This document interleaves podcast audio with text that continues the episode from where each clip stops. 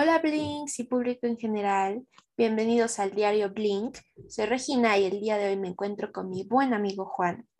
Eh, en el programa de hoy estaremos hablando acerca de las situaciones que viven día a día las integrantes de Blackpink y bueno, los muchos logros que tienen. ¿Cómo estás Juan? ¿Qué me cuentas?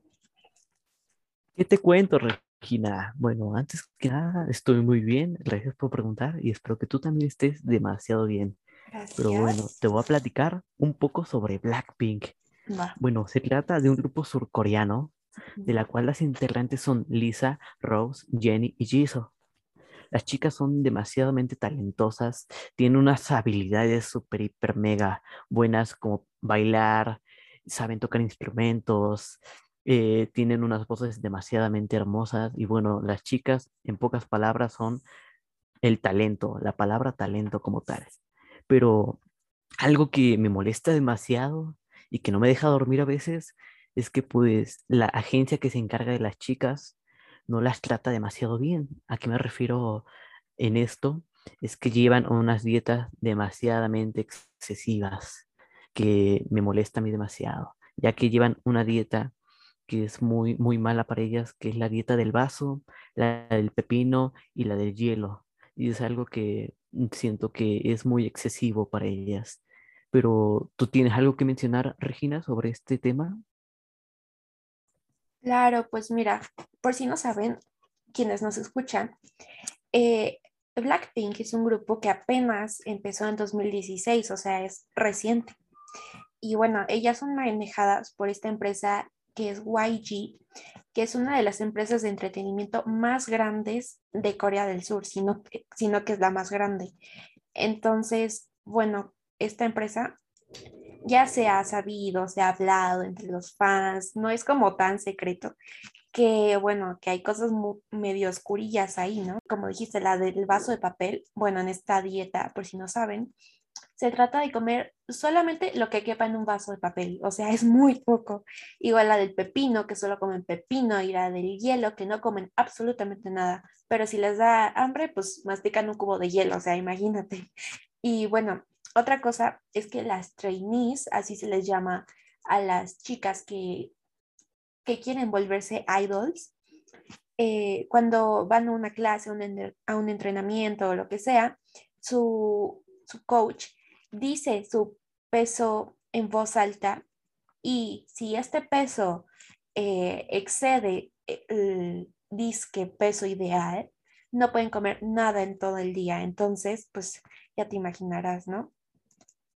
Igual con los entrenamientos excesivos, o sea, ya se ha sabido de las lesiones, por ejemplo, Jenny, esta chica de Blackpink, los fans se dieron cuenta que tuvo lesiones, moretones en un tobillo y YG lo negó todo, ¿verdad?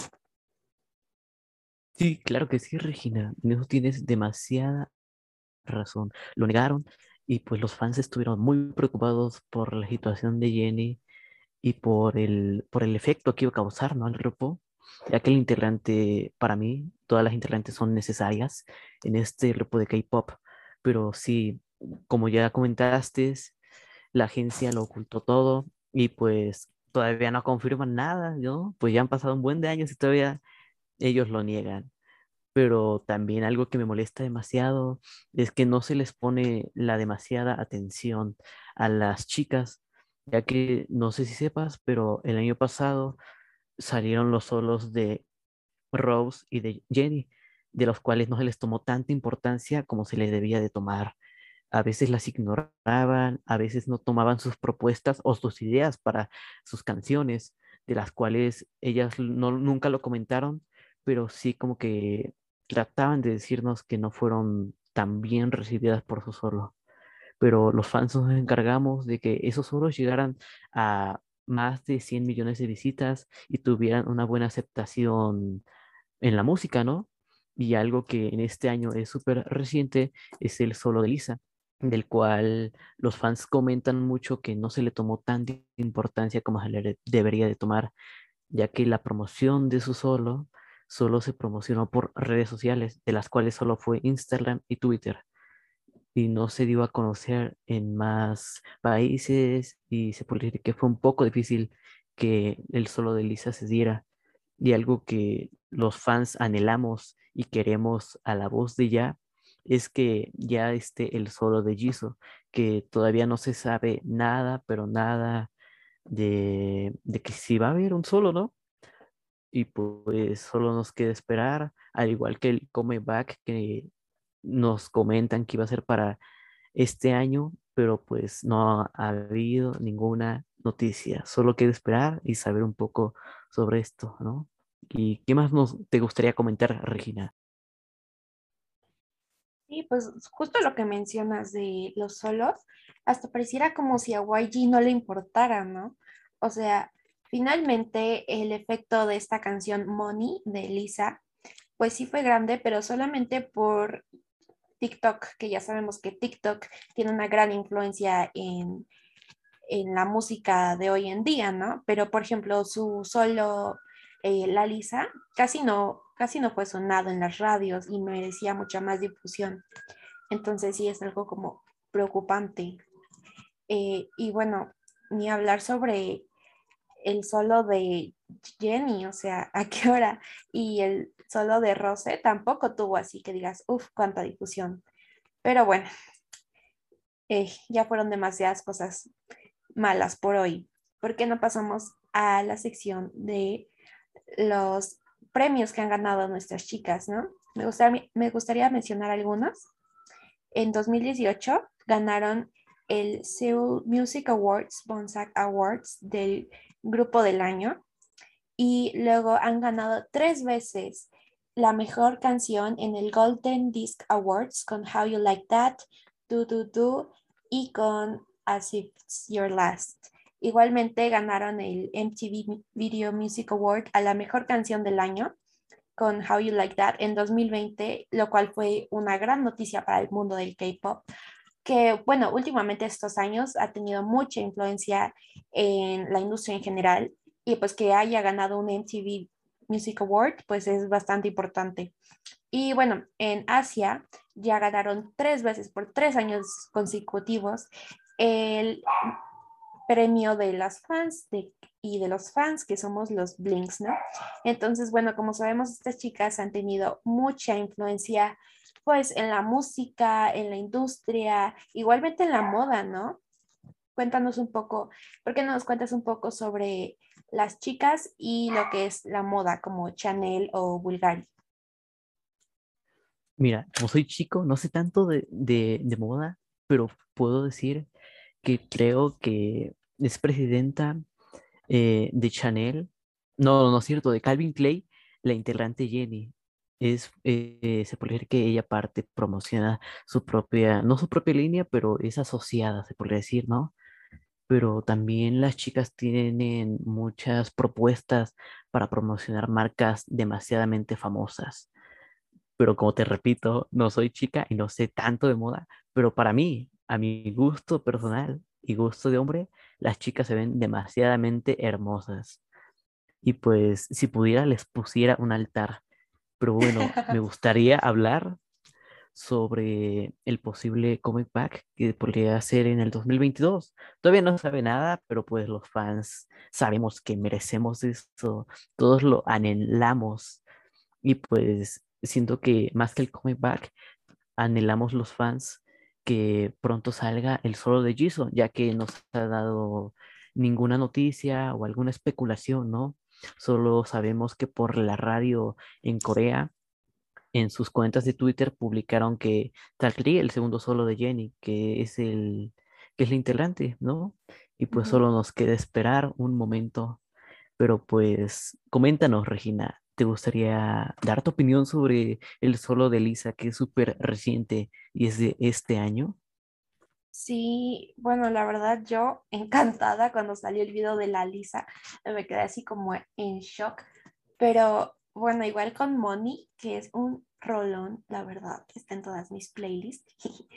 y bueno, como sabemos, eh, Lisa colaboró con este DJ Snake y bueno, también en esta colaboración aparece Osuna, como sabemos es un artista muy grande con el público latino y Megan Thee Stallion, que también es, bueno, es un hit últimamente entre, entre pues, la generación Z que somos nosotros, ¿verdad?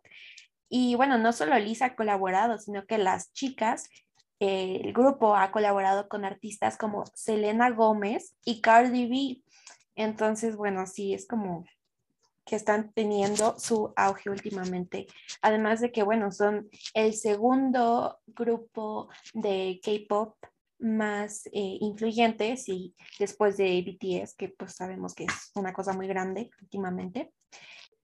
Sí, como sabemos, pues es un grupo demasiadamente bueno, ¿no?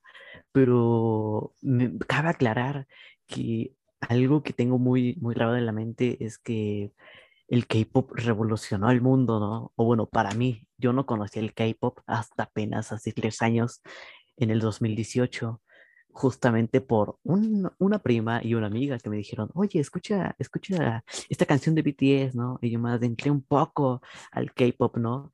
Y de pronto, no, no, no, me acuerdo por qué, pero me apareció el Instagram de Jenny, eh, la cual es una integrante de Blackpink, ¿no? Y dije, wow, esa chica es demasiadamente hermosa.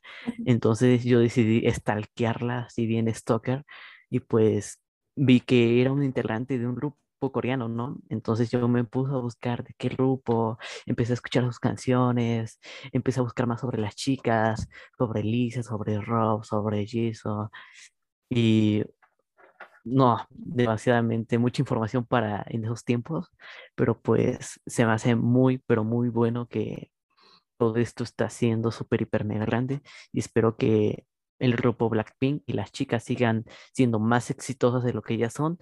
Y pues me gustaría mucho comentar una canción que para mí fue mi primera canción y sigue siendo hasta ahorita la favorita, la cual es Bombaya.